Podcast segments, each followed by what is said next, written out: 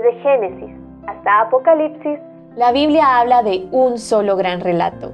La historia de Dios y su plan redentor en la persona de su Hijo, Jesucristo. Te invitamos a escuchar este extracto de la Biblia devocional centrada en Cristo, presentada por Lifeway Mujeres y Biblias Holman. Elige a quién vas a servir. Josué 24, 14 al 28. Al final de su vida, Josué reunió a los líderes del pueblo para despedirse. Empezó recordándoles sobre la fidelidad de Dios para con Israel, desde Abraham hasta este punto de la conquista de la tierra. Los exhortó a no mezclarse con otras naciones, ni incluir elementos paganos en sus prácticas religiosas, ni rendir culto a dioses extraños. Los animó a que se mantuvieran fieles a Dios, de lo contrario, Dios los castigaría. Pero yo y mi casa serviremos a Jehová, afirmó Josué. Los líderes respondieron al mensaje de Josué. Nunca tal acontezca que dejemos a Jehová para servir a otros dioses. Así que el líder de Israel los animó a renovar el pacto. Al final de este capítulo vemos a un Israel próspero que posee la tierra prometida y que había jurado así a Jehová nuestro Dios serviremos y a su voz obedeceremos.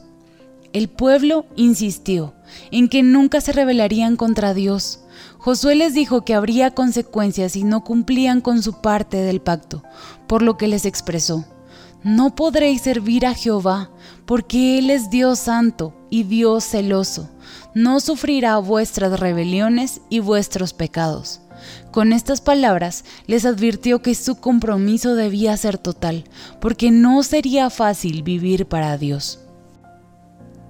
Romanos 3:10 declara, como está escrito, no hay justo ni aún uno. Estamos en la misma encrucijada.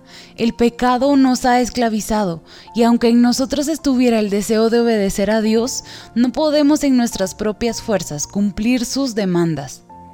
Solo Cristo, el Cordero sin mancha, pudo representarnos ante Dios. Él llevó nuestras iniquidades y pagó por ellas en la cruz. Por su obra ahora somos llamadas hijas de Dios y podemos vivir en comunión con nuestro Hacedor. Jesús oró al Padre así. Yo te he glorificado en la tierra, he acabado la obra que me diste que hiciese. Él cumplió a la perfección la obra que Dios le encomendó de salvar a pecadores de la maldición del pecado. Él nos llenó de esperanza, de un propósito de vida y de valor. Nos dio una nueva identidad y glorificó así a su Padre. Ahora nuestro deber es volvernos a Dios de todo corazón, arrepentirnos de nuestros pecados, amarlo y vivir con el único propósito de glorificarlo y servirlo aquí y ahora. Por la obra de Cristo podemos escoger servir a Dios. ¿Y tú? ¿A quién servirás?